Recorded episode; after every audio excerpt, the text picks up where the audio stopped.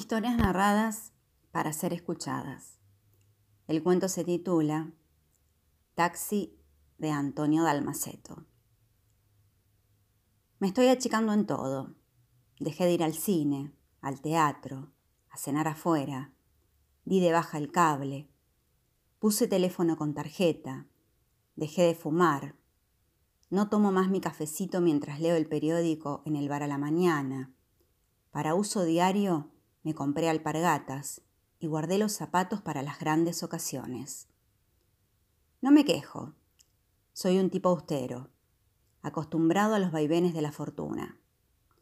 Todo lo aguanto con entereza. Pero hay algo a lo que no puedo ni quiero renunciar, y es a viajar en taxi.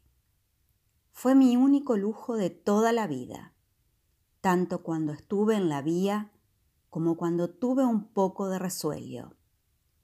Pero las cosas se han puesto tan mal que inclusive con mi único berretín tuve que optar por una decisión salomónica, partir la cosa al medio. ¿Qué quiero decir con esto? Que si tengo que viajar 40 cuadras, tomo un taxi por 20 cuadras, ahí me bajo y el resto lo hago caminando que digan lo que quieran, que me critiquen, que piensen que estoy un poco chiflado, pero la cuestión es que mi orgullo se mantiene incólume. Y como dijo don Francisco de Quevedo y Villegas, ande yo caliente y ríase la gente. El otro día tenía que ir a Parque Lesama para un taxi y le dije al chofer, ¿Cuál es la mitad exacta entre este punto y Parque Lesama? Déjeme pensarlo un poco. Se lo calculo enseguida, pero mm, ¿para qué quiere saber eso? Porque solamente dispongo para la mitad del viaje.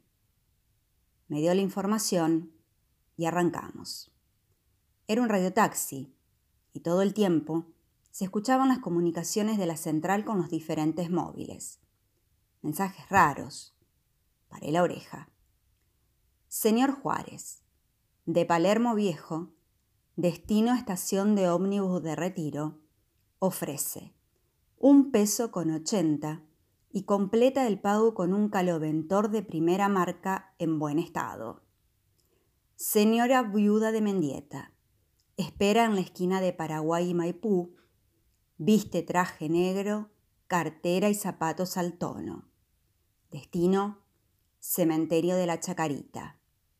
Paga con dos patacones y doce discos de Armando Manzanero, Rosamel Araya y Antonio Prieto. Época del oro del bolero. Señor Liolén, de Saavedra a Mataderos. Ofrece fungi gris, impecable estado, y daga con mango de alpaca protagonista de sonados duelos criollos. Señora Rosina, de Parque Chacabuco a Belgrano. Pollito al horno con papas y batatas, ensalada mixta y flan casero. No hay efectivo.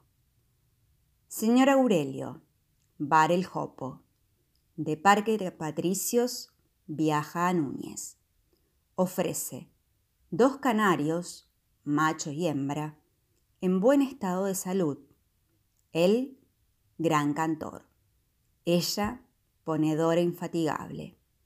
En jaulita tipo pagoda y en efectivo el equivalente a tres litros de gasoil.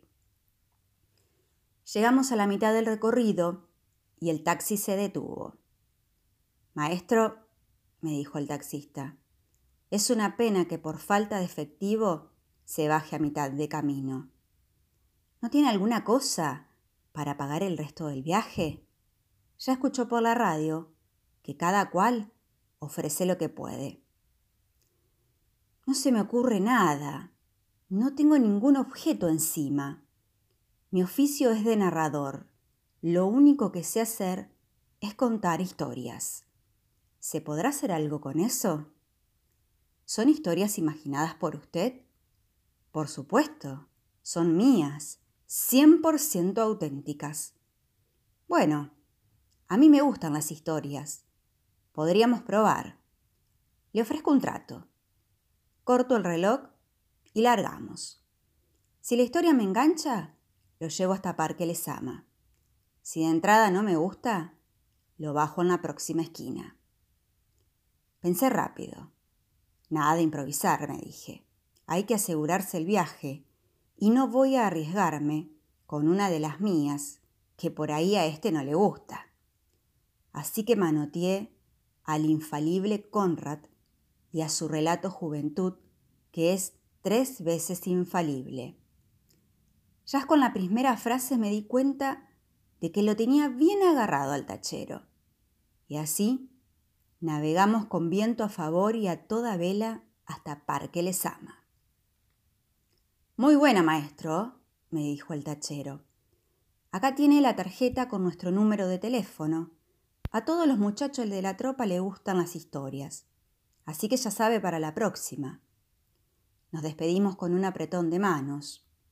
Cuando se fue, me sentí un poco fulero y me dije, la próxima, tengo que jugarme y pagar con una historia mía.